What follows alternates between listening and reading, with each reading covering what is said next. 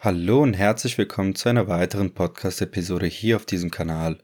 Heute würde ich gerne die Gelegenheit nutzen, ein paar fundamentale Updates in Bezug auf den Cryptospace mit euch zu teilen. Dabei schauen wir primär auf die aktuelle Rallye im Kryptomarkt ausgelöst durch enorm hohes spekulatives Volumen, die Erwartungen der Finanzmärkte in Bezug auf die US-Leitzinserhöhung sowie auf weitere Faktoren, die die aktuelle Rallye zumindest kurzfristig etwas bremsen könnten. Auch auf die negativen Stimmen aus der Bankenwelt sowie die Warnung von BlackRock als größten Vermögensverwalter der Welt vor einer kommenden Rezession in den USA würde ich gerne Stellung beziehen. Lasst uns gleich in das Thema reinstarten und uns einen detaillierten Überblick über die aktuelle Situation verschaffen.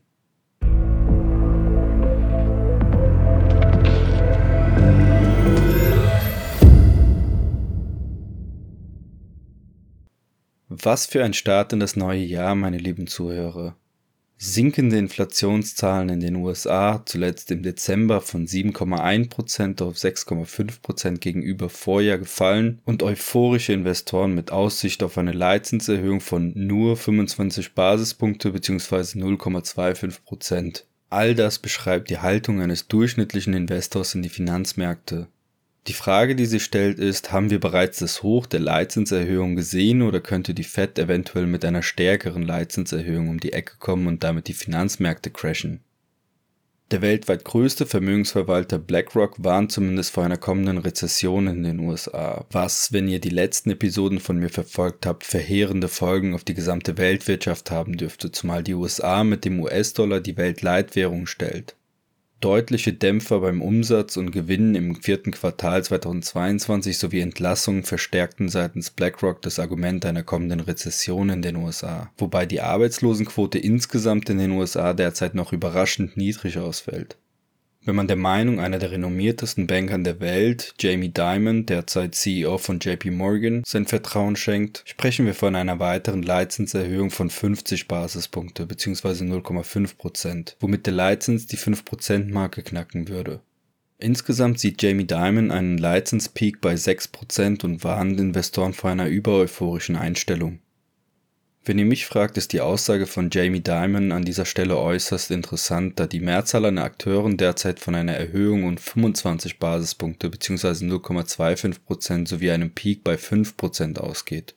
Interessant ist es deswegen, da die Kurse an den Finanzmärkten in den letzten Monaten maßgeblich vom Leitzins beeinflusst wurden und eine, ich nenne es mal negative Überraschung, die Kurse erneut nach unten zumindest korrigieren lassen dürfte, da eine solche Leitzinserhöhung noch nicht eingepreist zu sein scheint.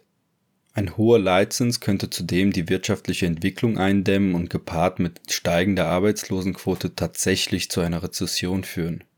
Wichtig für die USA wird in den nächsten Monaten die Umsetzung des vorgenommenen Inflation Reduction Acts sein, wodurch die Wirtschaftsleistungen steigen und die Arbeitslosenquote sinken dürfte, um der Rezession zu trotzen.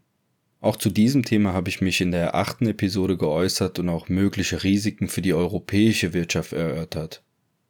Auch wenn keiner eine Glaskugel besitzt, ist es klar, dass die Fed irgendwann ihren Zinserhöhungskurs stoppen wird, da sonst die wirtschaftlichen Folgen fatal wären.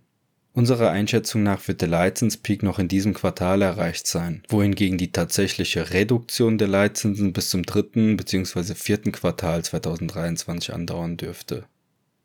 Wenn ihr euch noch an unsere Einschätzung aus der achten Episode erinnert, habe ich bereits im letzten Jahr ein solches Szenario vorhergesehen und nehme daher bisher zumindest keine Überraschungen wahr. Übereuphorische Investoren stürmen die Finanzmärkte in der Hoffnung, dass die Leitzinsen nicht weiter steigen oder zumindest das Tempo der Anstiege sinkt. In solchen Fällen extremem Optimismus an den Finanzmärkten sind Korrekturen quasi vorprogrammiert, da große Akteure stets danach streben, den kleinen Akteuren das Geld abzunehmen. So funktioniert im Grundkern unser Finanzsystem und genau aus diesem Grund funktioniert unsere antizyklische Investmentstrategie ebenso gut, weil wir stets versuchen, wie die großen Akteure zu denken. Jeder gute Stratege strebt danach, den nächsten Schritt seines Gegners zu antizipieren, um daraus seinen eigenen nächsten Schritt abzuleiten. Wenn also die Mehrheit der Investoren optimistisch gestimmt ist, steigt oftmals die Anzahl spekulativer Positionen, als Beispiel die Anzahl kurzfristiger Wetten auf steigende Kurse. Wenn diese Investoren nun falsch liegen, dadurch, dass der Kurs entgegen der Erwartung sinkt, werden sogenannte Stop-Losses getriggert, also die Positionen werden automatisch im Verlust geschlossen, um weitere Verluste zu vermeiden. Genau in diesem Moment erhöht sich das Angebot im Markt, wodurch ein an der Seitenlinie stehender Investor günstiger zuschlagen kann. Die ganze Logik lässt sich auch umkehren und bei sinkenden Kursen anwenden. Wenn nun die Mehrheit der Investoren pessimistisch gestimmt ist, steigt oftmals die Anzahl spekulativer Positionen auf weiterhin sinkende Kurse.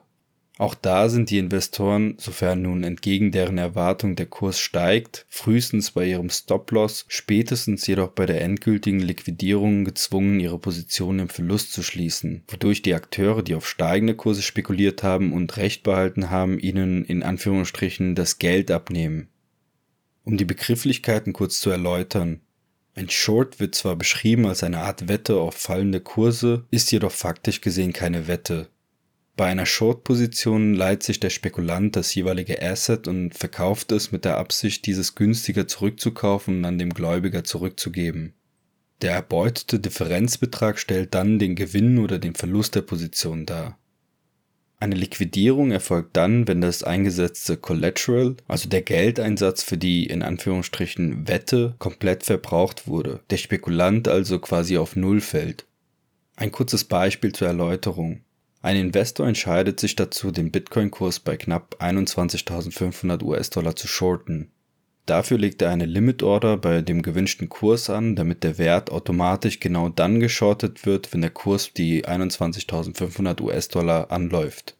In dieser Limit-Order setzt der Spekulant nun 5.000 US-Dollar als Collateral mit einem fünffachen Hebel damit ist er faktisch eine Spekulation eingegangen mit einer Positionsgröße von 25.000 US-Dollar aufgrund des fünffachen Hebels.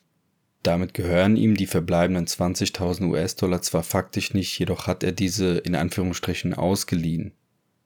Fällt nun der Preis um 20% und der Spekulant liegt richtig, hat er einen unrealisierten Gewinn in Höhe von 5000 US-Dollar, weil 20% von 25.000 US-Dollar.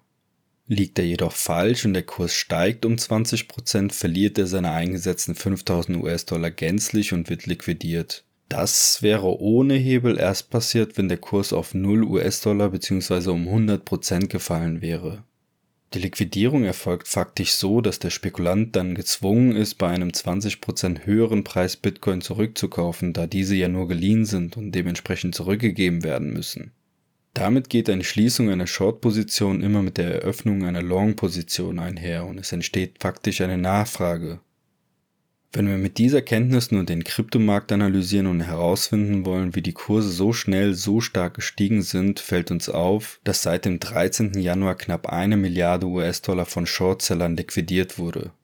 Genauer gesagt heißt das, dass diejenigen Spekulanten, die die Kryptokurse geschortet haben, mit der Prognose weiterhin fallende Kurse zu sehen, ihr eingesetztes Kapital in Höhe von insgesamt einer Milliarde US-Dollar in die Hände derer gegeben haben, die auf steigende Kurse spekuliert haben.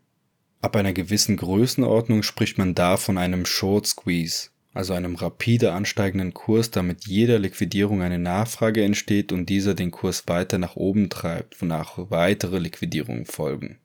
Ein solcher Short Squeeze kann extreme Ausmaße annehmen, ähnlich wie bei den Aktienkursen von GME oder AMC im Jahr 2021, die sich binnen kurzer Zeit vervielfacht haben. Ein Short oder Long Squeeze ist aus meiner Sicht das perfekte Beispiel dafür, wie und vor allem wieso Optimismus und Pessimismus eine so große Wirkung an den Finanzmärkten haben. Speziell bei deflationären Assets wie dem Bitcoin sind potenzielle Investoren, insbesondere Institutionen und Regierungen, darauf angewiesen, dass genügend Bitcoin zum Verkauf bereitstehen, um in das Asset investieren zu können. Erfassen lässt sich die Anzahl der zum Verkauf stehenden Bitcoins in der Regel über die Anzahl der Coins, die auf den Börsen gehalten werden, da diese meist von Cold Wallets mit der Absicht verkauft zu werden dahin transferiert werden. Erst kürzlich, um genau zu sein, am 19. Dezember 2022 erreichte diese Menge ein Vierjahrestief, was bedeutet, dass immer weniger Investoren bereit sind, ihre Coins zu verkaufen bzw. das Angebot stetig verknappt wird. Und das bei stetig steigender Nachfrage. Natürlich liegt das auch zu einem großen Teil an der Insolvenzwelle innerhalb des Crypto-Spaces. Dennoch ist aus meiner Sicht der Trend nicht zu vernachlässigen.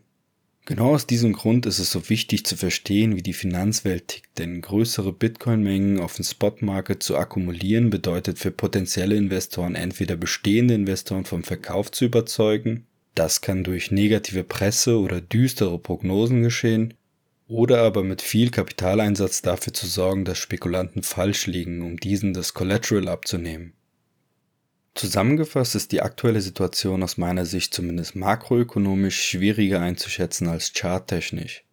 Wie in der vergangenen Episode bereits erwähnt, gehen wir davon aus, dass das Tief beim Bitcoin und Ethereum bereits erreicht wurde, was jedoch nicht bedeutet, dass der Kurs keine Rücksätze erleben wird. Da wir die aktuellen Kurse zumindest auf dem One-Day-Timeframe als überkauft einstufen, nicht zuletzt auch aufgrund des steigenden Optimismus ermittelt über die neutrale Einstufung beim Fear and Greed Index, sehe ich persönlich auf den kleineren Timeframes eine Korrektur als sehr wahrscheinlich an. Nicht zu vernachlässigen ist weiterhin die Möglichkeit eines neuen Bottoms, dessen Eintrittswahrscheinlichkeit durch das Unterschreiten der oberen Trendlinie unseres Falling Wedges enorm ansteigen würde. Da diese Trendlinie sich mit der Zeit nach unten bewegt, können die Koordinaten der Unterstützungslinie nicht genau bestimmt werden, womit das Kursniveau zeitabhängig ist. Um jedoch ein Gefühl dafür zu bekommen, welcher Bereich unterschritten werden muss, damit ein tieferes Tief wahrscheinlicher wird, kann man sich in etwa an den Bereich zwischen 17 und 18.000 US-Dollar orientieren.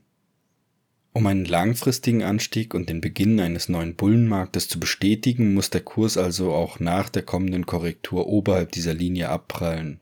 Stand jetzt sieht die Situation gut aus und wir gehen weiterhin davon aus, dass der Kurs oberhalb der Unterstützung die Korrektur beendet, bevor es mittel- und langfristig in Richtung Norden geht. Hoffen wir somit darauf, dass sich das spekulative Volumen wieder normalisiert, da ansonsten theoretisch ein Long Squeeze dafür sorgen könnte, dass der Kurs unterhalb der Unterstützungszone katapultiert wird und eventuell grundsätzlich die Volatilität am Markt ansteigt. Letzter Satz noch. Ein Long Squeeze wäre im Grunde genommen das Gegenteil von einem Short Squeeze.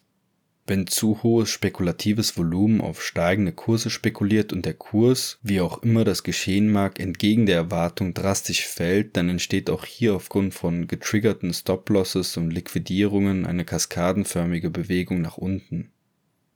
Wenn dir mein Content gefällt und du keine weitere Episode mehr verpassen willst, dann lass mir bitte unbedingt ein Abo da und aktiviere die Glocke für Benachrichtigungen, da in Zukunft weitere interessante Analysen folgen werden. Damit verabschiede ich mich an dieser Stelle mit der Lektion, investiere Summen, die du auch bereit bist zu verlieren. Nur mit diesem Mindset wirst du langfristig erfolgreich sein. In diesem Sinne, macht's gut und bis zur nächsten Episode auf diesem Kanal.